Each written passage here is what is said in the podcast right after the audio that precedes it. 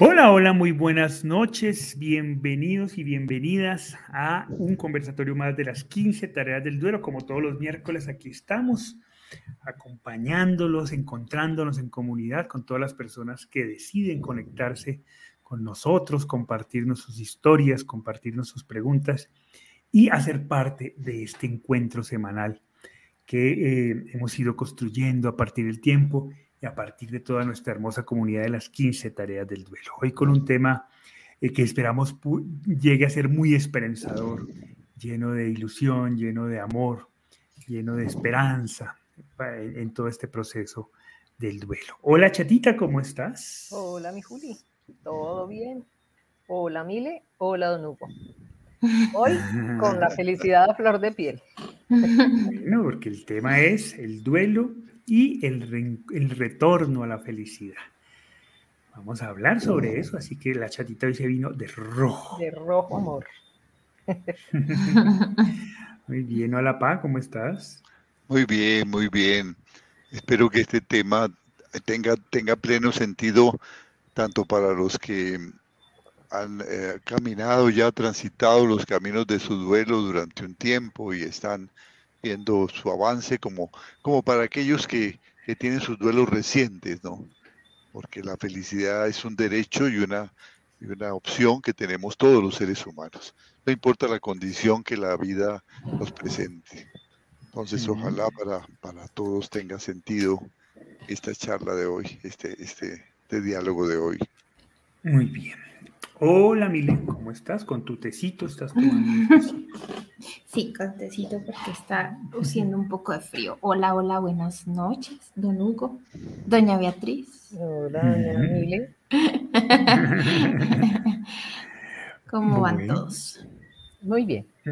Muy bien, bueno, pues entonces arranquemos cuando hablamos de el duelo y el retorno a la felicidad pues un abrazo enorme para todos los que se, comienzan a conectar a esta hora y nos mandan sus saludos, sus abrazos para Marta Rivas, para Marta Humada, que siempre está presente, para Consuelo, eh, quien tiene un duelo reciente y quien, a quien enviamos un fuerte abrazo, que nos dice un abrazo muy especial, querida familia Castelblanco, desde Bogotá, para Julia Marcela, que nos saluda, buenas noches, para María Angélica Rodríguez y para María Virginia Sae Malagón Sánchez, también para Aura Marina Portillo y todos los que se van conectando y nos están saludando a esta hora. Desde Zipaquirá, Catedral de Sal. Bueno, qué bueno, un abrazo para Zipaquirá. Muy bien, pues entonces comencemos, pa, como siempre dando contexto, el duelo y el retorno a la felicidad. Vamos a hablar de dos conceptos que aparentemente son contrarios, son antónimos, ¿no? Pero que, pero que pueden llegar a ser sinónimos. Vamos a ver cómo es ese proceso. Sí, así es. Eh, para, para, para captar ese concepto de la felicidad, hay en primer lugar que distinguirlo de, de una emoción que es más frecuente en los seres humanos, que es la alegría. Esa es una emoción, esa es una emoción transitoria que, que se genera, una emoción de gozo, de placer que se genera porque se vive una experiencia grata, se consiguió un beneficio, se, se vivió un acto, un, algo sorprendente, algo inesperado que nos trajo eh, la alegría que generalmente se manifiesta con, con, con, euforia, con risa y a veces también con llanto, ¿no? Eh, se llora de alegría. Pero es un, es una emoción y las emociones son transitorias, las emociones vienen como oleadas. A veces las personas se llenan de tanta euforia que dice, ¿qué te pasa? No sé, estoy, estoy feliz, dice. Realmente está alegre, está alegre. La felicidad es otra cosa. La felicidad es, es, es un estado del alma, es un camino que se ha emprendido desde hace mucho tiempo. ¿no? Inclusive hay generaciones comunidades enteras que han emprendido ese camino y que van heredando a sus hijos esos, esos, esos, esas estrategias de, cómo andar ese camino en la búsqueda de la felicidad. Es una búsqueda, es algo que no, se dice es que la felicidad plena nunca se tiene, correcto, es que la felicidad es una búsqueda, es una actitud del espíritu, ¿no? es un estado de, bienestar que, que da tranquilidad, que invita a la solidaridad, que permite que experimentemos la serenidad, que es esa aceptación de lo que está a nuestro alrededor, que nos invita a, la compasión por todo, por los seres humanos y por la creación y por a la tolerancia, a la paciencia, a la esperanza, ¿no? E incluye una serie de valores profundos que no se consiguen de golpe, ¿no? pero se van poco a poco logrando a través de la vida y que supone la, la felicidad, supone tener un, un, sentido de vida, un proyecto de vida, un propósito, claro, un sentido de vida. Eh, es decir, un, un, tener claro un hacia dónde vamos, que algo que sea que tengamos claro y que además sea placentero, que nos agrade, porque a veces tenemos que recorrer un camino laboral o familiar que no nos agrada, no es lo nuestro, eso no podría ser un sentido de vida. El sentido de vida es algo que es importante, que estamos recorriendo convencidos que vale la pena, pero además que nos agrada, ¿no? Y hacia lo cual orientamos nuestra voluntad para lograr resultados, lograr eso que estamos buscando porque eh, como, todos los caminos, pues tiene dificultades, tiene barreras que nos pueden desmotivar, pero si se tiene el sentido de vida claro, uno nuevamente se, orienta, se enruta, o enruta la voluntad, supone un, trabajo de la voluntad importante. Y supone otra cosa muy importante, que es el, el reconocimiento de, de, que somos vulnerables, de que, de que solos no podemos eh, lograr nuestro sentido de vida, nuestro propósito de vida. Eh, entonces eh, buscamos apoyarnos en los demás, buscamos la ayuda de los demás, buscamos trabajar en equipo, buscamos la comunicación por los demás, ¿no? Para mostrarnos como, como somos. Las personas que son felices tienen una característica muy particular y es que se muestran como son, sin arrogancia, ¿no? Y si, y si aquello que muestran de lo que son hiere, presentan disculpas, ¿no? Perdóname, yo soy un poco impulsivo, perdóname, no, no debí ofenderte, pero, pero no, no, no, se pone máscaras, va, modelando aquello que puede ofender, pero, pero abre su, su, espíritu. Hay personas que a primera vista nos caen bien por eso, porque decimos son tan, transparentes, tan transparentes, es que ella es así, no tiene nada que ocultar, ¿no? Son personas que están en ese camino de la felicidad, están, están en, ese, en esa ese estilo de vida, ¿no? Eh, la vulnerabilidad es importante en ese camino porque también nos, nos permite reconocer nuestras limitaciones y buscar ayuda, como hemos dicho, dejarnos amar, dejarnos querer, como decimos en la, en la, en la segunda tarea del duelo, del sentir, ¿no? Esto es parte de, de la búsqueda de la felicidad. Entonces, eh, ante una pérdida significativa, se pueden tener eh, lo contrario a la, a la, alegría, que es la tristeza. Se nos van los momentos de alegría, no nos sentimos autorizados para la alegría, pero si se está caminando por los senderos de la, de la búsqueda de la felicidad, no tiene por qué perderse la felicidad. Empezamos a encontrarle, eh, hay un momento en que entramos en una crisis, ¿qué hacer? ¿Qué vamos a hacer? Vamos a buscar ayuda, vamos a orientarnos y y sentimos esa, esa tristeza que curiosamente también trae las lágrimas que trae la alegría, pero con otra connotación, son una manifestación fuerte de otra emoción, la tristeza que también es transitoria y que viene por oleadas. Cuando permanece ya es porque se vuelve un trastorno eh, em, emocional, la, la, depresión se convirtió en una depresión, pero la tristeza en el duelo es transitoria. Una persona que está en búsqueda de la felicidad ante ese desconcierto que le, que le, hace que sacrifique esos momentos de alegría, eh, vive su tristeza y empieza a, indagar el camino y empieza a buscar ayuda y qué hago y qué tengo que, cuáles son las tareas que tengo que realizar y se pone en acción, se pone a trabajar porque no ha perdido su sentido de vida. Va a cambiar, eso sí, el sentido de vida, porque muchas de las cosas que hacía dependían de roles que realizaba ese ser querido que ya no está. Pero entonces, ¿cómo hacemos para, para eh, eh, realizar esos roles, no de la manera como él los hacía, porque cada uno hace las cosas de una manera particular y única, pero sí de una manera que sea complementaria, que sea comparativa y que puede inclusive ser mejor que como él las hacía. Entonces volvemos a reconstruir nuestro sentido de vida.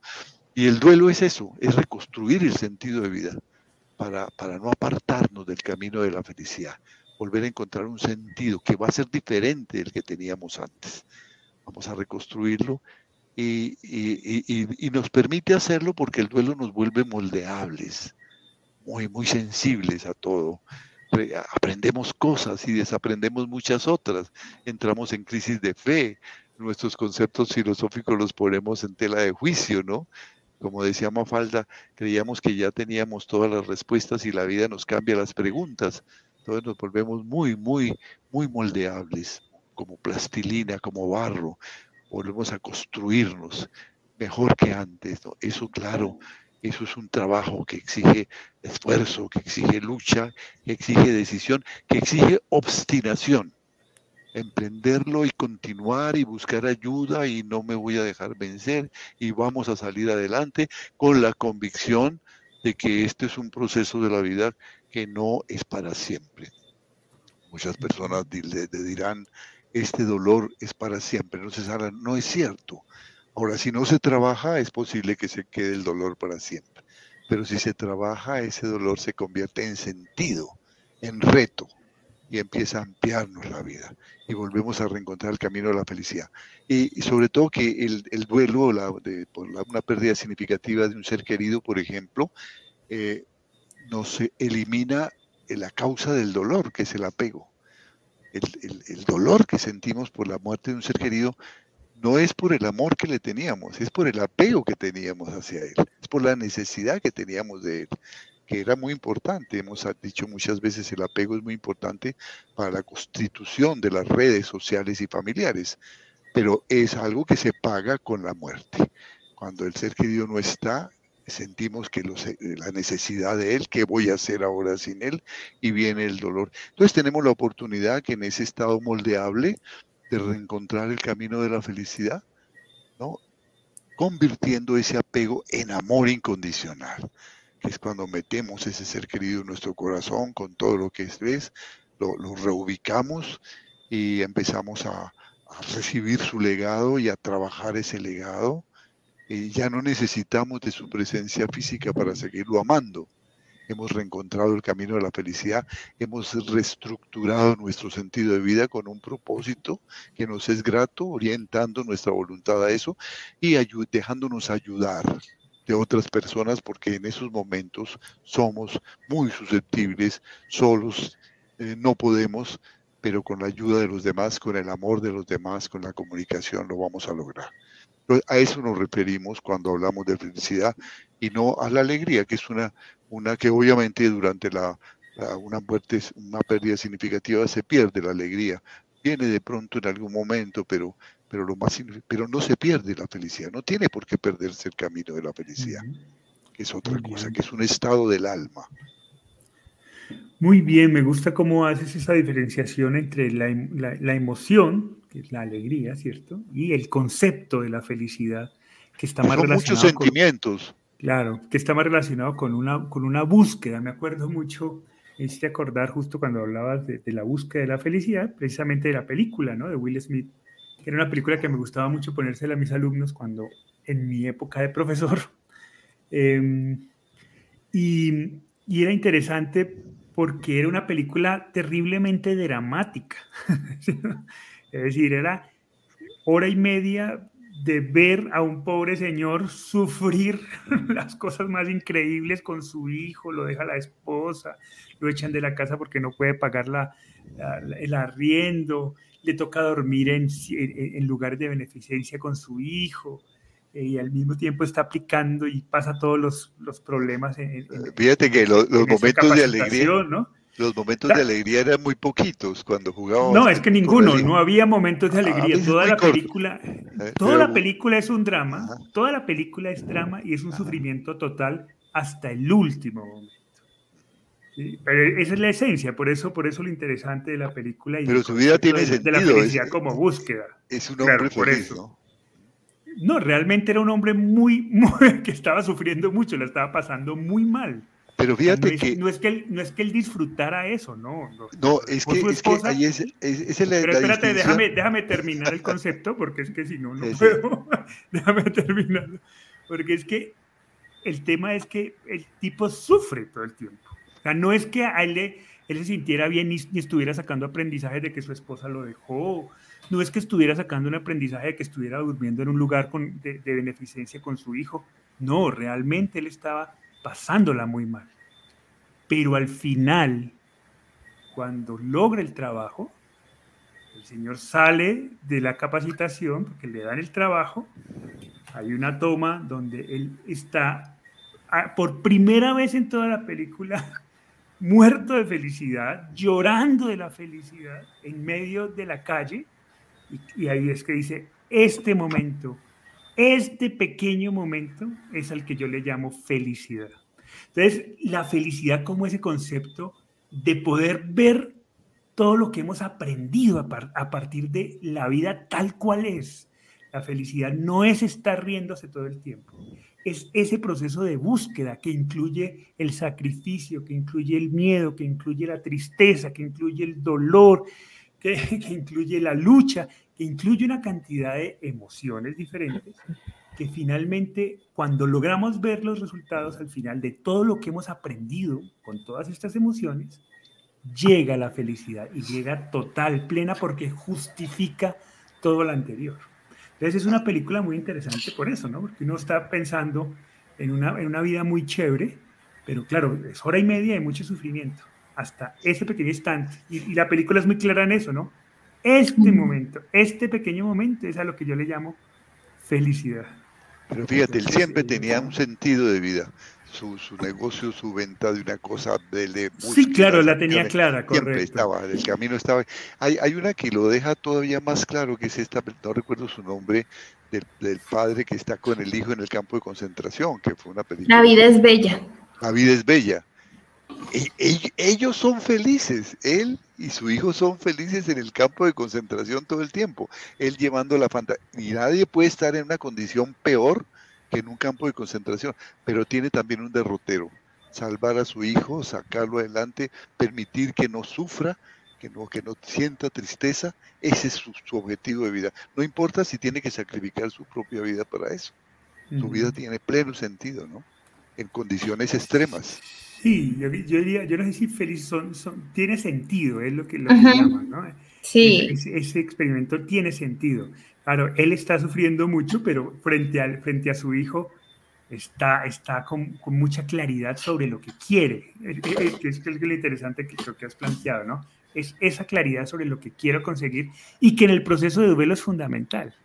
Así es. Porque claro, al principio esa claridad no existe, pero en la medida en que vamos construyendo esa claridad a partir de nuestras decisiones, todo este sufrimiento y todo este dolor va teniendo sentido. Y entonces van llegando instantes de felicidad. La, la- la búsqueda de la felicidad arranca cuando tenemos y- y- claridad sobre lo que queremos. ¿no? y más que llegar instantes de felicidad, se aprenden a reconocer y a aprovechar esos instantes de felicidad, porque siguen estando allí, o sea, en el duelo, cuando una persona eh, ha, ha pasado por una pérdida, no es que los momentos de felicidad se vayan, sino que los vemos con menos frecuencia, porque estamos concentrados en el dolor. Así es. Entonces, cuando hay este propósito, cuando se empieza a buscar, cuando se empieza a buscar este, a darle este sentido, pues nos, se abre también la, la percepción. Y, escuchándoles, me acuerdo, en estos días, justo escuché una charla TED de una socióloga norteamericana que hizo un estudio sobre la vulnerabilidad, sobre lo importante de dejarnos sentir la vulnerabilidad. Entonces ella decía algo que, que me parecía muy curioso y es que igual con los sentimientos tratamos eh, de inhibir ciertos sentimientos. Entonces los que mal llamamos como malos, ¿no? O como negativos. Entonces el dolor, la tristeza, Entonces eso se trata como de, ella hablaba de, inhibir, que además para no sentirnos vulnerables. Pero no, no, hay cómo, o sea, nuestro, nuestro sistema, nuestra, nuestra estructura no nos permite hacer una inhibición em, selectiva. Cuando inhibimos nuestros sentimientos, digo entre comillas negativos, se inhiben también los positivos, todos. Claro. Entonces, eh, por eso también cuando creo que, que, lo relaciono con este tema que estamos hablando, porque cuando una persona se encuentra en un proceso de duelo, pues la primera reacción o en un primer momento lo que trata es eso, inhibir el dolor, inhibir la tristeza. Y, creo que es la pregunta que se hacen, ¿cómo hacer esto? Entonces al inhibir esto, pues también se inhibe esta capacidad de, de sentir felicidad, de darle paso a, la alegría, al placer, al bienestar. Entonces, creo que es importante que, y ahí va lo que siempre decimos, ¿no? Es darle paso y también la posibilidad de sentir el dolor, de vivir el dolor para poder trabajarlo y transformarlo, no de inhibirlo. Porque estamos inhibiendo todo. Y, darle paso a la reconstrucción del sentido, porque decimos, es que no puedo, no puedo vivir sin él. Es que estás en el mismo sentido de antes, ahora no está él. Tu sentido de vida ha cambiado, lo tienes que reconstruir totalmente. Pero mientras tú quieras vivir sin él como vivías con él, estás buscando un imposible. Tienes que eh, eh, eh, incorporarlo de una manera diferente. Por eso decimos que la relación no termina con la muerte, que seguimos relacionados con el ser querido de una manera totalmente diferente a la acostumbrada. Entonces, esa relación nueva, que es, si se quiere, más integral, porque es mucho más honesta, mucho más eh, eh, abierta, mucho más profunda, ¿no? en donde nos aceptamos el uno al otro plenamente, hace que que, lo que construyamos sea diferente, sea diferente y el camino de la felicidad se continúe. Se, adquiere un nuevo sentido. No puedo empeñarme en seguir la, vida anterior. Yo creo que otra cosa importante con el tema que hemos hablado es la intención, que va muy de la mano con el sentido y con el propósito. Pero creo que a veces también las personas cuando están en, duelo, la intención se centra solamente en el dolor y la tristeza, o sea, todo lo que hace va con la intención de quedarse como en, experimentar o, de pronto en revivir eso, o sea, si veo las fotos es para ponerme triste, no para, así con la intención de verlas de otra manera, con la intención de hacer eh, de recordarlo. De recordar, sí, sino que creo que también va muy relacionado con la, intención. Y, yo creo que van a estar de acuerdo, muchas, muchas veces las personas hacemos algo con, por ejemplo, eh, voy a ir a hablar con esta persona, pero ya llevo todo programado, ¿no? O sea, y la intención mía es discutir a la primera que me diga y busco el camino, o sea, puede que las cosas estén súper tranquilas, no se haya dado la oportunidad, pero encamino la situación para poder cumplir mi intención, que es terminar discutiendo, peleando con esa persona. Pongo un ejemplo. ocurre a veces en el duelo. Voy con la intención y llevo a que el camino se dé. Y eso refuerza la idea de no puedo salir de este dolor, esto es difícil, esto es para siempre.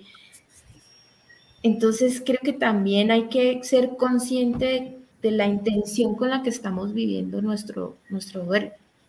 Es el resultado del sentido, ¿no? Si yo busco el mismo sentido, la intención es otra. Estoy buscando un nuevo sentido, voy con una intención diferente. Voy a mirar las fotos, voy a escuchar estas canciones para ver cómo le encuentro en sus palabras, en sus imágenes, otra sensación distinta. Y es lo más sorprendente, ¿no? Con la música pasa mucho. Una canción que hemos oído muchas veces con el ser querido, después de que él muere, la, letra nos dice otras cosas que nunca nos dimos cuenta que decía. Yo no me he dado cuenta que esta canción era tan hermosa, ¿no?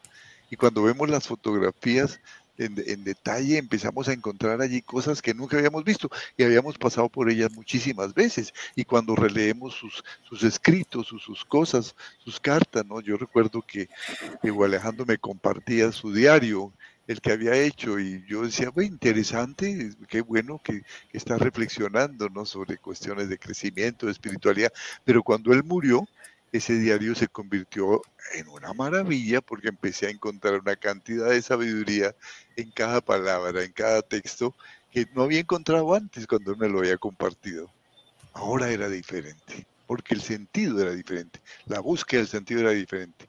No queríamos perder el camino de la felicidad. Se puede estar alegre, pero eso no supone que seamos felices. Y se puede estar eh, feliz y no sentir alegría, sentir tristeza, pero no, hemos perdido el sentido. Em, pues precisamente haciendo referencia a eso que dices, Miles, sobre la intención, eh, Zulmasara Peñaranda nos dice, yo estoy disfrutando escuchar canciones que compartimos, igual buscar recetas de cocina y me da nostalgia, pero me alegra poder hacerlo es cómo me acerco a esos recuerdos desde esa intención, qué quiero sentir, qué quiero experimentar. Por eso, eh, la importancia de lo que hablaba mi padre al principio, de tener claridad sobre, sobre el objetivo, sobre qué es lo que yo quiero construir con este proceso de duelo. Quiero enterrarme finalmente esa frase de que el dolor es para siempre, no es una sentencia definitiva ni es un absoluto en el proceso del duelo, es una decisión si tu intención, si tu deseo con, este proceso de duelo es que el dolor sea para siempre, pues así será.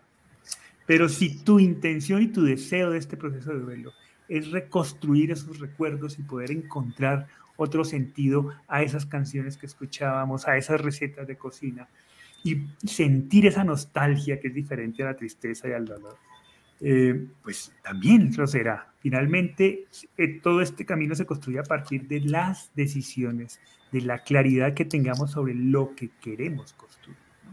Y, este segundo camino que tú marcas, pues es, es de trabajo, ¿no? Es, es de constancia, es de... Eh, Obstinación. sí, es de retos es de estar abiertos a, ver las cosas, a querer verlas, a querer tomar decisiones. Es un camino un poco más largo y, tal vez un poco, mm, yo no, o sea, no, no, no es complicado, pero sí de, más trabajo, es de más, porque el otro no es que sea fácil. yo decidir quedarme en el dolor, pues no es un camino fácil, no es un camino satisfactorio. Eh, es durísimo, porque es un camino sin sentido. ajá. Pero en cambio este otro, pues implica mucha, mucha proactividad. Muy bien. Bueno, vamos, no hemos dejado hablar a la chatita, Me tienen abrumada. y yo le media hora de programa y la chatita nadie le deja hablar. No, Dios mío.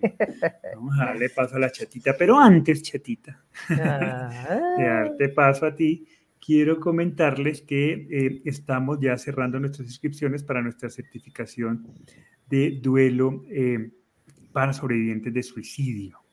Em, así que pues las inscripciones están abiertas, todos aquellos que nos quieran acompañar, ese es un encuentro que hacemos, es una certificación que trabajamos durante cuatro meses. Estamos nosotros como equipo capacitador y también nos acompaña una especialista en, en, procesos de acompañamiento de duelo por suicidio de Costa Rica, la doctora Jackie Secades, que es una persona que sabe muchísimo el tema. Hemos tenido oportunidad de tener nuestros conversatorios. Em, y estos encuentros pues son fantásticos porque durante cuatro meses semanalmente nos encontramos en un espacio con personas de todo el continente para hablar, para reflexionar, para aprender técnicas, para acompañar de una mejor manera a las familiares de personas que han tomado la decisión del suicidio. Así que, pues quienes quieran acompañarnos en, este proceso de aprendizaje, eh, pues los invitamos a que nos escriban. Ahí estamos compartiendo el enlace en el chat. El, teléfono, es un teléfono, de, nos pueden escribir por WhatsApp y con muchísimo gusto les enviamos toda la información para que nos encontremos semanalmente en este maravilloso espacio. Muy bien, chata. Mira, quisiera comenzar contigo a través de, se me perdió, aquí está, la participación de María Virginia Malagón Sánchez. María Virginia Malagón Sánchez nos dice lo siguiente, he pasado por muchas etapas de pérdida de mis seres queridos, tres hijos, y también el vivir el duelo con la enfermedad de mi madre por Alzheimer. Y entonces nos dice, yo siento que ya no podré ser feliz. Son solo momentos agradables. Mi vida cambió. Mi hijo me hace muchísima falta. Es un vacío inmenso. ¿Cómo, cómo poder decirle tú desde tu posición de madre, ¿cierto? A, a otra madre que ha perdido, bueno, en el caso de María Virginia, según entiendo, son tres hijos. ¿Cómo poder decirle que uno puede volver a ser feliz. ¿Cómo te sientes tú después de la muerte de tu hijo? Bueno, eso tiene mucha tela para cortar. ¿Por qué? Porque resulta que, esa palabra felicidad eh, la hemos tomado muy a la ligera. Si me pasa algo es que no soy feliz. Si, si, si tengo una una cosa buena, que me llegó una plata, una herencia, si me llegó cosas buenas, es porque soy feliz con eso. Y resulta que es muy diferente.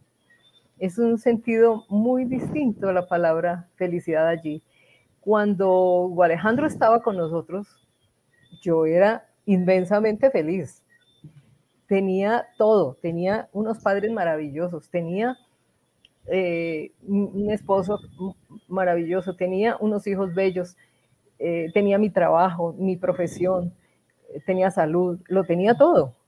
Y, era feliz, pero sin embargo, en esa época como que la felicidad estaba, pasaba así nomás y sí, estaba, sí, era feliz, pero, pero no era feliz. Como, como después de que murió Alejandro, entendí la palabra felicidad.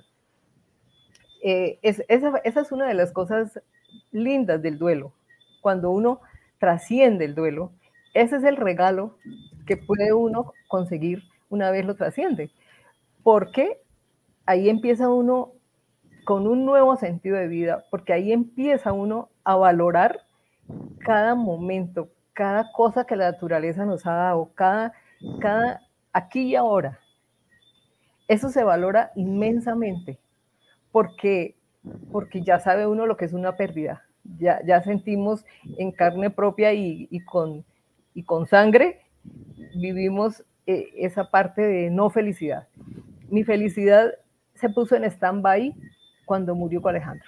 Ahí estuvo suspendidita, no se perdía, porque lo seguía teniendo, te seguía teniendo a ti, seguía siguiendo a Hugo, tenía a mis padres aún. Y tenía todo lo que antes había tenido, solamente me faltaba la presencia física de mi Hugo Alejandro en la medida en que transcurrió el duelo, que fueron, se tomaron muchas decisiones para salir de ese dolor, para, para salirme de ese hueco profundo.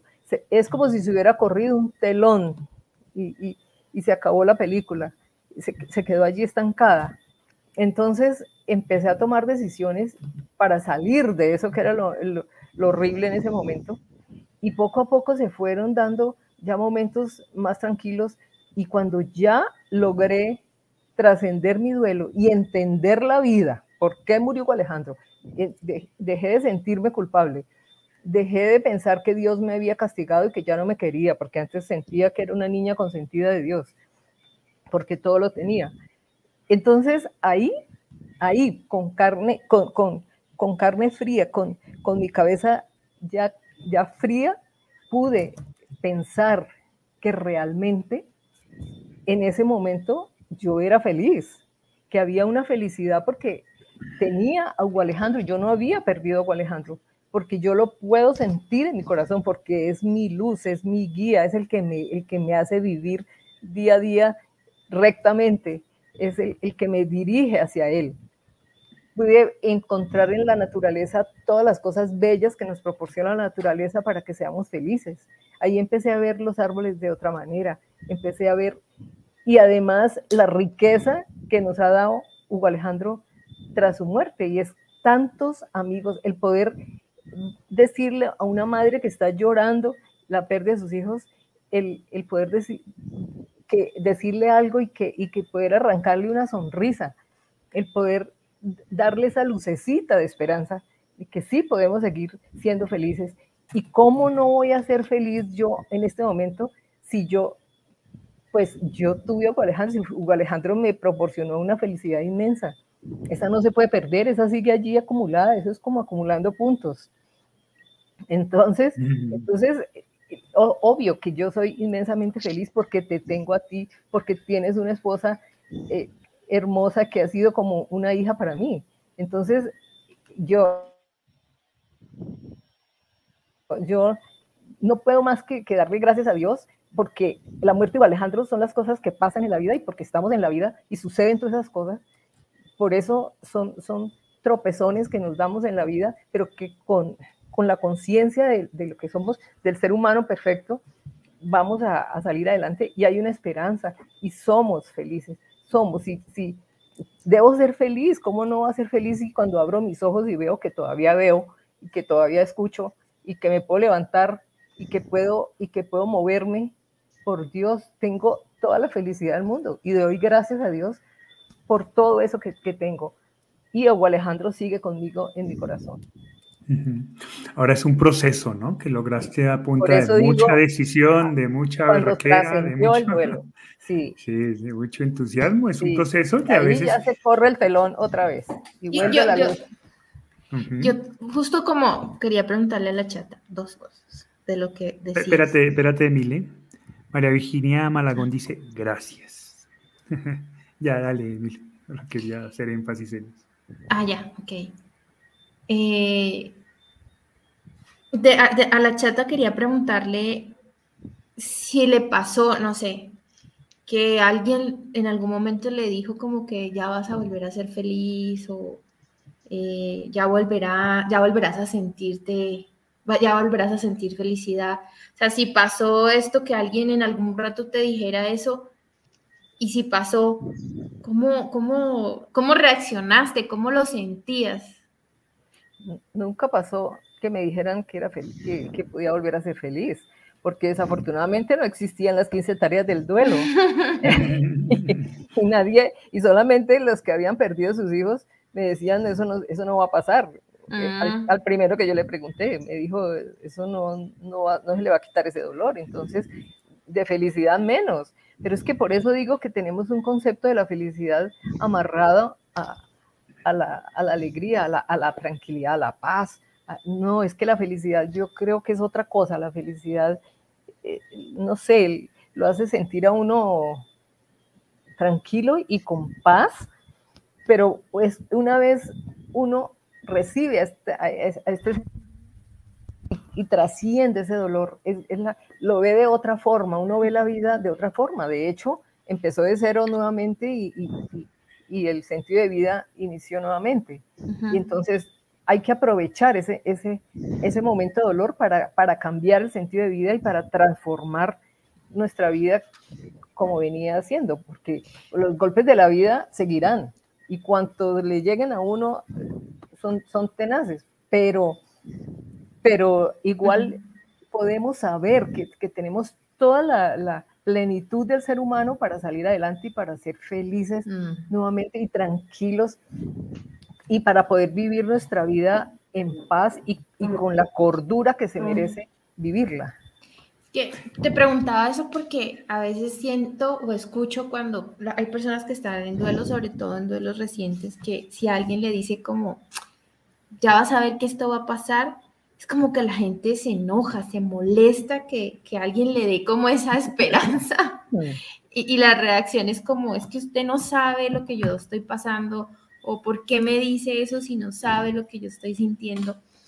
Y, y mm, pues a ti no te tocó, a ti no te lo dijeron, pero hay personas que pronto sí, o cuando tú te acercas a alguien y le dices, mire, esto va a pasar en algún rato, pues como que eso, lo rechazamos, nos rechazamos cuando alguien viene con a, decirnos como algo, algo positivo frente al, dolor que se está viviendo. Entonces, por eso tenía esa curiosidad y de cómo de pronto lo, lo tomaste al principio. Y la otra pregunta que tenía para hacerte es, tú ahorita hablabas de que tu felicidad se puso como en stand-by. Fue como en una pausa. ¿En qué momento sentiste que otra vez el telón se abrió?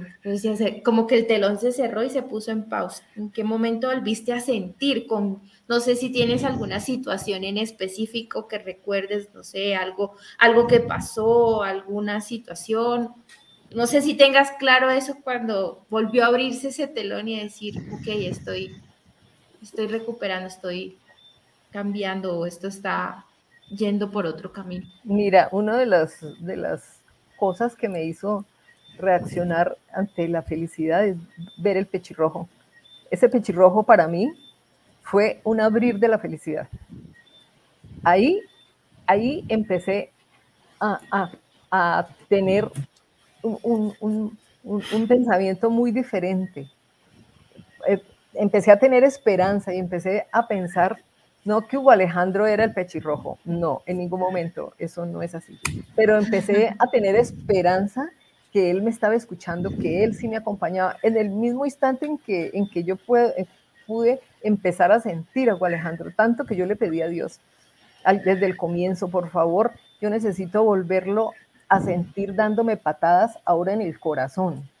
Y seguramente que todas esas patadas me las daba, y bien fuertes, porque sí daba patadas duras era, era cuando, cuando veía yo, cuando yo podía entregar mi dolor a, otra persona que estaba sufriendo ese mismo dolor, porque yo sentía el dolor del otro. Cuando ahorita que leí lo de María Virginia, te digo que me, me pegó un cimbronazo, porque yo estaba pensando en Hugo Alejandro. Cuando yo me hice tres hijos, Dios mío, yo dije, pero pues no sé si, si estoy siendo irreverente, diciendo estas cosas de lo que estoy sintiendo porque muy difícil para ella tres hijitos, por Dios. Yo, yo tengo a Juliana ahora y es, es un motivo de vida para mí. Entonces, pero igual para María Virginia es que la felicidad es propia, es de cada uno. nadie interfiere en la felicidad de uno. Pueden venir 50 personas a, a hacernos la vida feliz y resulta que, que si yo no quiero, no, no, no soy feliz. Entonces, yo soy feliz porque yo soy tal persona y porque depende de mí ser feliz. Si yo quiero ser feliz, yo veo todo color de rosa, yo veo la luz, yo veo los pájaros de noche, las mariposas que no me gustan, pero las veo. Entonces, e, eso depende de cada uno. La, felicidad va con uno, de no ponerse uno eh, mártir, de no, de no decir solo a mí me pasan estas cosas, porque yo veo otras familias que son felices con sus tres hijos y, no les pasa nada y resulta que uno no sabe si de verdad son felices con esos tres hijitos allí, algo les, que les está pasando. Entonces, la felicidad es, es propia, es, es, es, individual, es lo que uno quiere hacer, definitivamente. Fíjate que las, las noticias de la, de la televisión, de la, de la radio todos los días nos confirman una cosa que es evidente, ¿no? No importa que tengas mucho poder, eso no supone que seas feliz. Vemos políticos, gente con mucho dinero que son infelices, que la están pasando muy mal.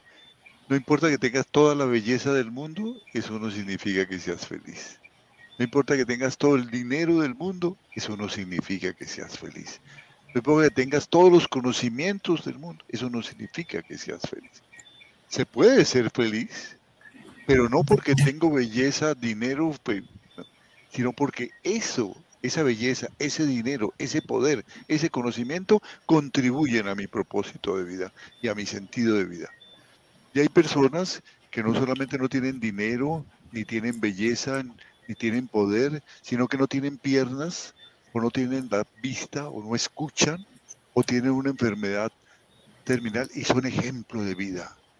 Cuando yo veo las, las Olimpiadas Paralímpicas, siento una, profunda admiración porque pienso en el momento en que la tragedia visitó a este hombre y el momento en que tuvo que cambiar su sentido de vida y dijo, sin embargo, quiero ser un campeón olímpico. Y lo logró.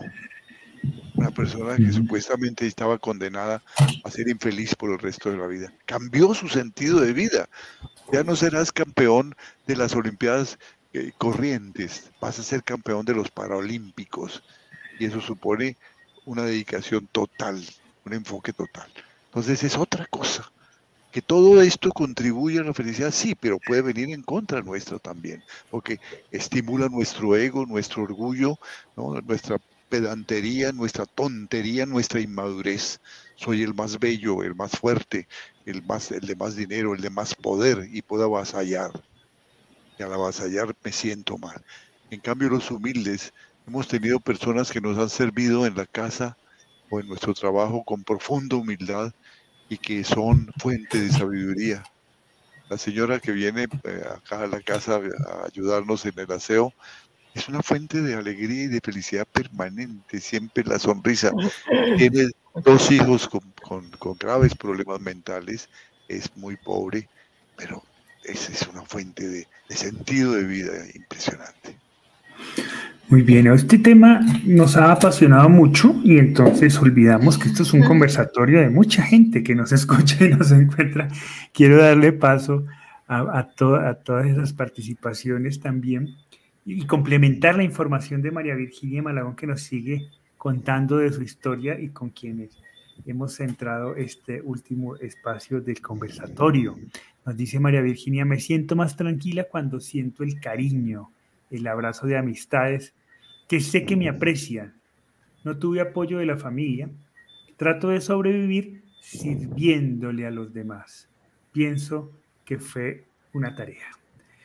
Y luego nos cuenta un poco más de su vida y nos dice, mi hijo mayor fue un niño especial, el segundo fue prematuro y el tercero, mi hijo sano de 23 años, hace cinco años tuvo un accidente en moto por culpa de una, de una tractomula que me lo atropelló, que me lo atropelló cuando iba eh, a la universidad, me imagino. Iba a terminar la universidad. Iba a terminar, iba a terminar la universidad. Eh, pues, pues, genial. muchas gracias por comentarnos. Sí, un abrazo para ti. Muchas gracias por contarnos tu historia y por, por creer que este espacio es un espacio seguro para que puedas compartirnos tu historia. Eso lo agradecemos y lo apreciamos muchísimo y esperamos de todo corazón que algo de lo que comentamos aquí pueda, pueda darte luz en, en ese camino que, estás viviendo. Así que un abrazo. Y, seguramente todo lo que, lo que vivió con sus hijos y lo que aprendió con sus hijos es algo que está transmitiendo en ese servicio que dice, sirve a otras personas, ¿no? Ha, ayudado, ha, tratado de servir y seguramente todo, la esencia de, sus hijos está ahí. Y es una manera de honrar. Y siendo coherente con eso que nos cuenta ella, pues vamos a complementar con algo que nos comparte Abril, que estuvo la semana pasada con nosotros, y nos dice, al servir se puede uno reencontrar con el gozo, más permanente que la felicidad. Hay más dicha en, en dar que en recibir. La cuestión es que nos ensimismamos en lo que estamos viviendo. Con la intención, muchas gracias Abril. Un abrazo como siempre tu participación. Muy.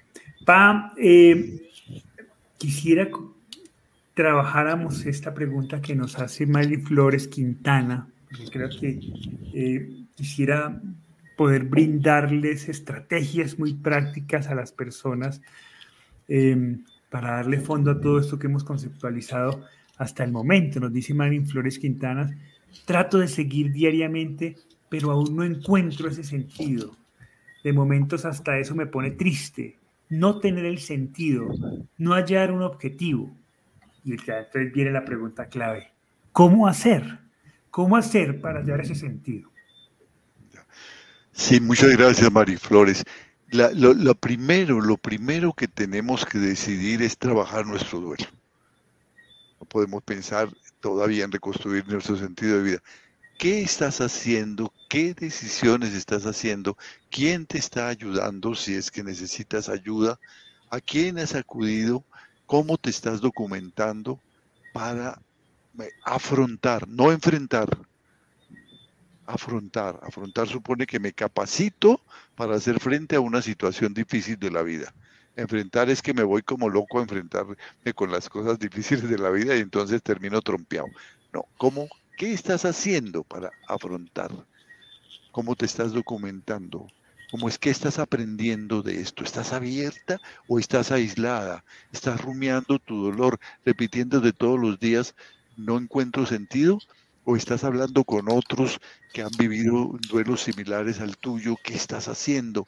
¿Estás entrando buscando grupos de apoyo? Hoy los hay a través de chat, estás entrando. Estas redes tienen páginas eh, que te llenan de información importante sobre lo que hay que hacer. no, no, solamente, no solamente la página nuestra de las 15 tareas del duelo, que tiene cientos de videos y reflexiones qué tarea, qué propósito te estás haciendo diariamente. Porque lo primero que tienes que hacer es normalizar estas emociones tremendamente eh, eh, destructivas cuando están exacerbadas, cuando están exageradas. Hay que normalizarlas para que se conviertan en una emoción en, su posición normal, que es buena. Todas esas emociones son avisos buenos, pero cuando se exacerban nos hacen daño. Sentimos que nos hacen Hay que volverlas a la normalización. ¿Qué estás haciendo? ¿Cómo te estás asesorando? ¿A quién estás apelando?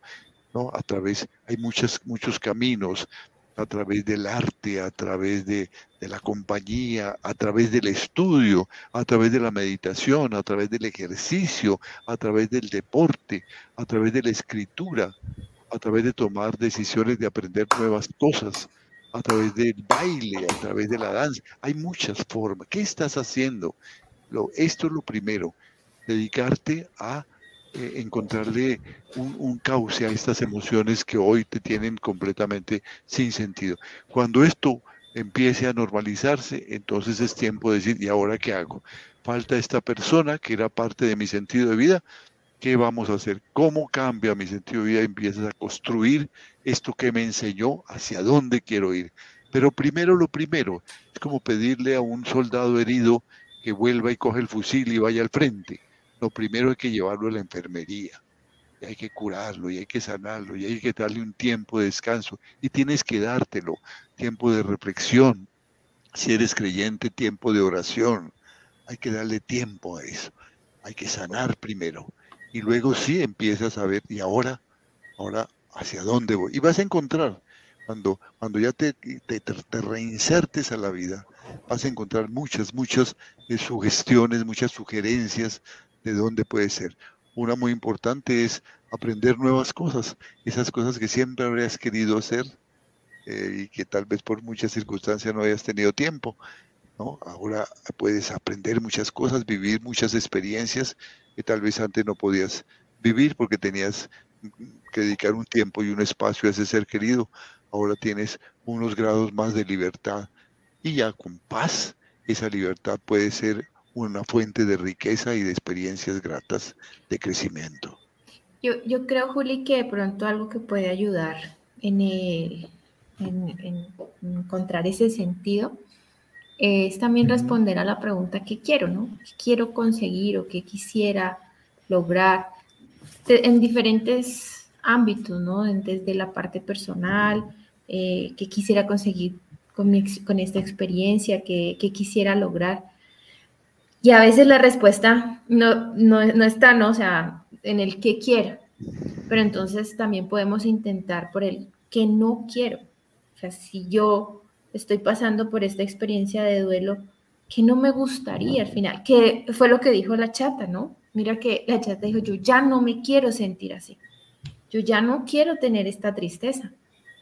Y a partir de ese no quiero, también empezó a construir su sentido o a reconstruir su sentido de vida y a darle una nueva mirada a esa pérdida.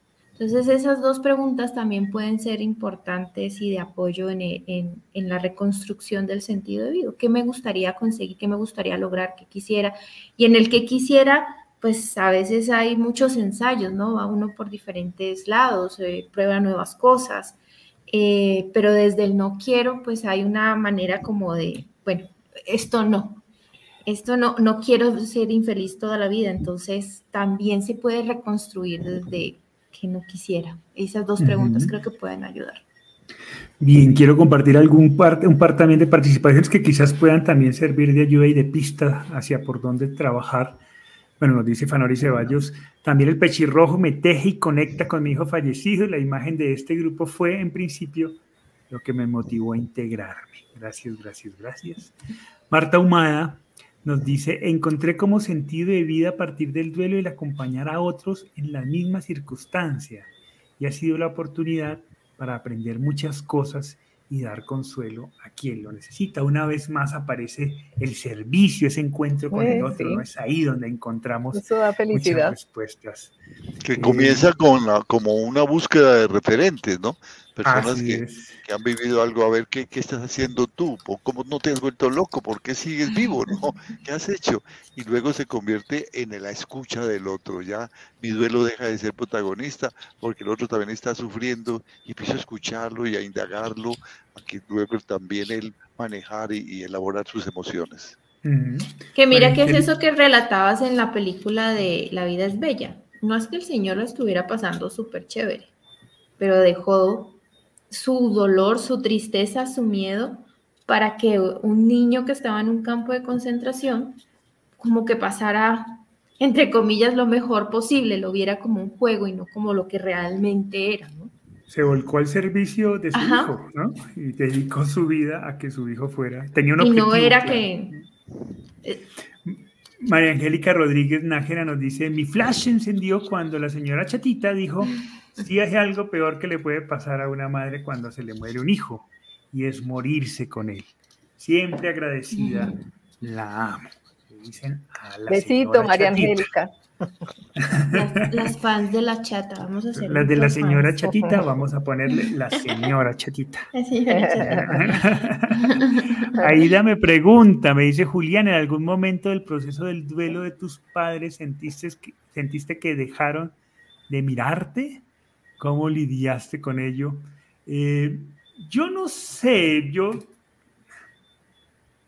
no sé, esa es una pregunta que no sabría muy bien cómo responder. Yo no, o sea, no sentí abandono porque mi mamá no, pero, sí sentí que estaban en un proceso muy complicado, ¿cierto? Que, que ahí había algo muy complejo y que yo tenía que manejar y que mi, mi lugar y mi posición en ese momento era esa, era, entender eso, pero también al mismo tiempo defender mi espacio defender mis posibilidades. Y creo que el reto mío era ese, era cómo conjugar desde mi adolescencia esas dos cosas.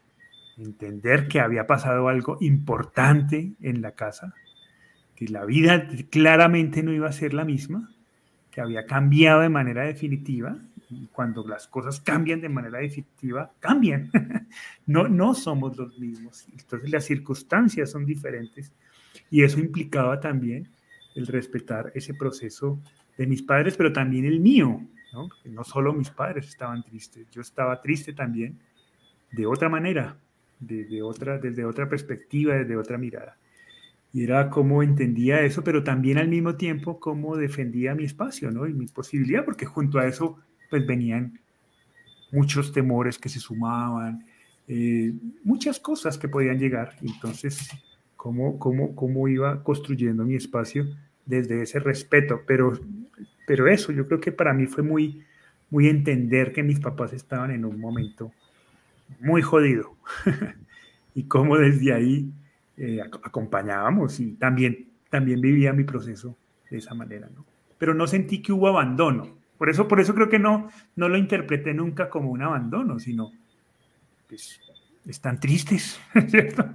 Y, se están comportando en coherencia a esa emoción, que creo que es la clave del asunto, ¿no? Cuando uno habla de felicidad, volvemos al inicio de este conversatorio, cuando uno habla de felicidad, la gente piensa que la felicidad es estar riéndose todo el tiempo. Y lo que hemos dicho es que la felicidad es una búsqueda que implica la tristeza, que implica la rabia, que implica el dolor, que implica las posibilidades, que implica, que, implica, que implica la vida tal cual es y el poder entenderla y poderle darle sentido a todas esas emociones que le dan sentido a todo esto. La felicidad es posible porque hay tristeza. Es que yo me imagino una vida, una vida donde uno se esté riendo todo el tiempo, donde, donde no haya una emoción diferente a la alegría, y me parece una vida muy triste, muy vacía. O ¿de qué se ríe uno? ¿Por qué le coge gusto uno a la alegría si no hay tristeza? Entonces, cuando entendemos que la vida es ese, ese conjunto de cosas, entonces la felicidad se va abriendo camino. Pero cuando entendemos la tristeza como la condena, y la alegría como la única posibilidad de vida, pues entonces esto pierde, carece, carece de sentido. Es, ese, es ese conjunto de emociones las que le da, la que, la que le da sabor a la existencia. Por ahí podría yo un poco enfocarse. Nos acabó el tiempo, las 8 y un minuto, y hoy hubo mucha participación. Eh, pues muchas gracias a todos los que nos han acompañado. Veo que hay muchos mensajes que dejamos ahí colgando.